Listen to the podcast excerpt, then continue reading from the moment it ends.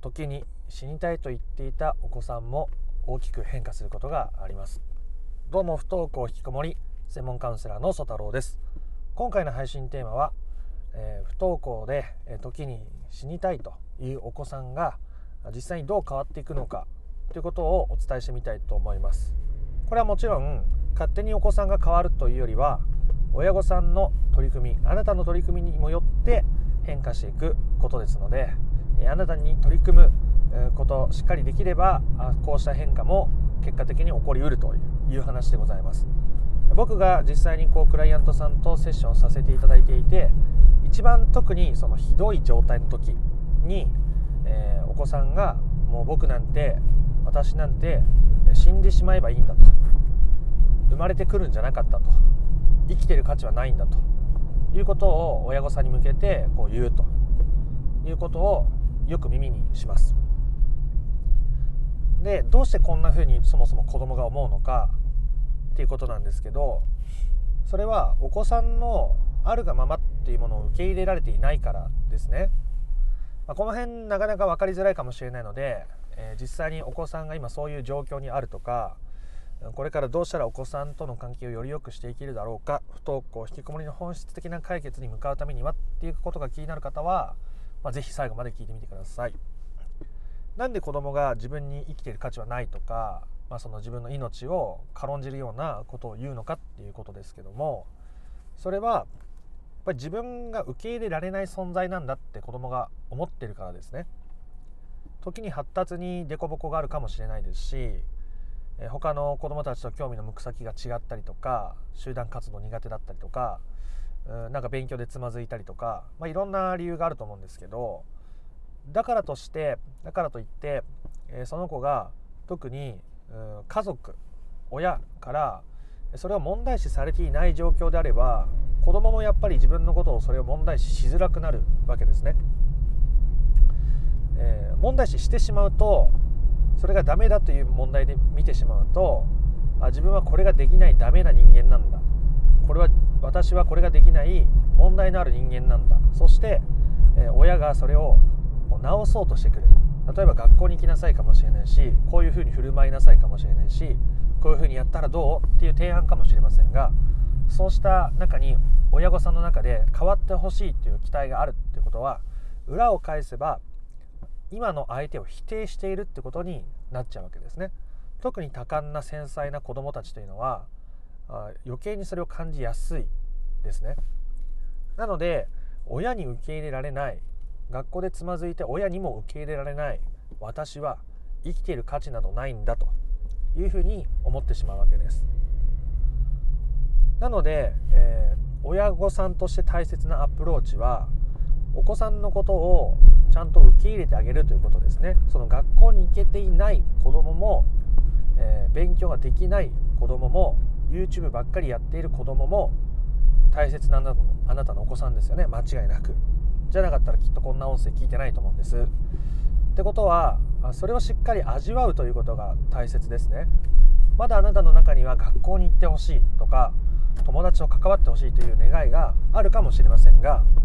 それもまあ段階を追ってですね他の音声聞いていただいたりすれば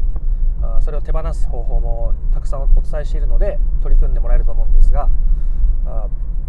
いきなり手放せなかったとしてもですねそうして今のお子さんに対する愛情を自分が持っているんだとその条件に関わらない愛情ですね。今日生きていてくれるだけでいいという愛情ですね。今ここにいてくれただけでいいという私のもとに生まれてきてくれたというそうしたことに対する愛情をちゃんと感じていられればお子さんも自然とそれを受け取ってもらえるもんなんですね。もちろんできたら言葉で伝えられることもいいと思いますけどなかなかそういう状態で急に親に言われたとしても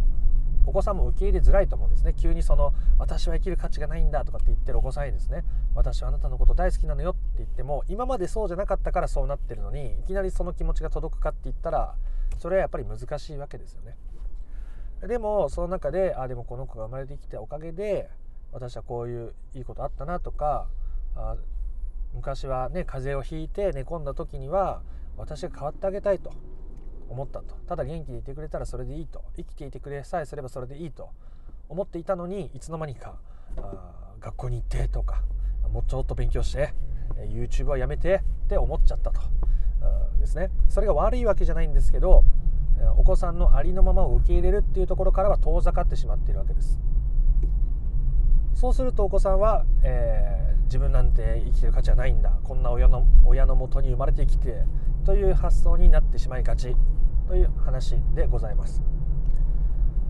つまり親御さんがお子さんのことを受け入れることによって、えー、お子さんのそうした私は生きる価値がないんだとか、まあ、一層死んでしまえばいいんだみたいな発言自分を否定する発言自分を軽んじる発言っていうのは自然となくなっていくんですね。これはかなり高い確率で起こりますし僕が今まで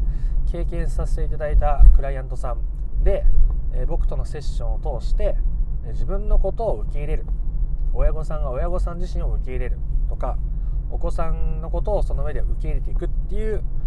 工程を踏んでいくとほぼ間違いなくそうした発言はなくなっていきますね。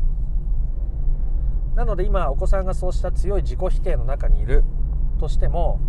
大切なのはそこから引っ張り出そうとしないことです。引っ張り出そうとするイコール変えたいと思っているイコール相手を変えたいと思っている。ということはつまりそれは相手を否定している。ということになっちゃいますよね。っていうことなんです。なので相手を受け入れる。受け入れたら本当に死んじゃうんじゃないの？って思ってしまうかも。しれませんが何もそのそうなってしまえと言ってるわけではないのでそう考えてしまうことを受け入れてあげることが何より大切だということでございますね。ということで今回はお子さんが、まあ、その自分の命を絶ちたいとかあ私なんて生きている価値がないんだという場合においての話をしましたそもそもそれはお子さんが自分のことを受け入れられないという経験を重ねたがゆえに自分の存在というものを認められなくなって自分の存在を消してしまいたいという発想から出てくる言葉であることが非常に多いです。でそのために親ができることとしたらお子さんのことを無条件に受け入れてあげることですね。勉強ができなくても学校に行かなくても YouTube 三昧でもオンラインゲームばっかやっててもそれでもあなたには価値がある。あなたにあなたの考えがあってあなたの人生があるしあなたには価値があるというふうに関われることがとても大切ですね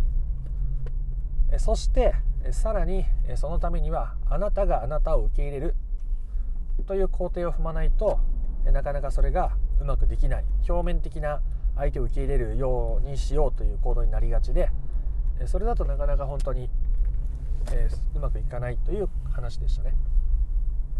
えー、なので、えー、その辺もっとちょっと詳しく知りたいねというという方はですね、えー、不登校引きこもり解決のための三種の神器という、え動画セミナーを無料でプレゼントしております。説明欄の URL から公式 LINE に友達追加ができるようになっておりますので公式 LINE を友達追加していただくとそちらの特典がプレゼントされるようになっております。是非登録してみてください。コメントやいいねもお待ちしております。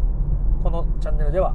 不登校引きこもり解決のための情報に特化してお伝えしておりますのでチャンネル登録もしてみてください。それではまた別の配信でもお会いできることを楽しみにしております。ありがとうございました。ソ太郎でした。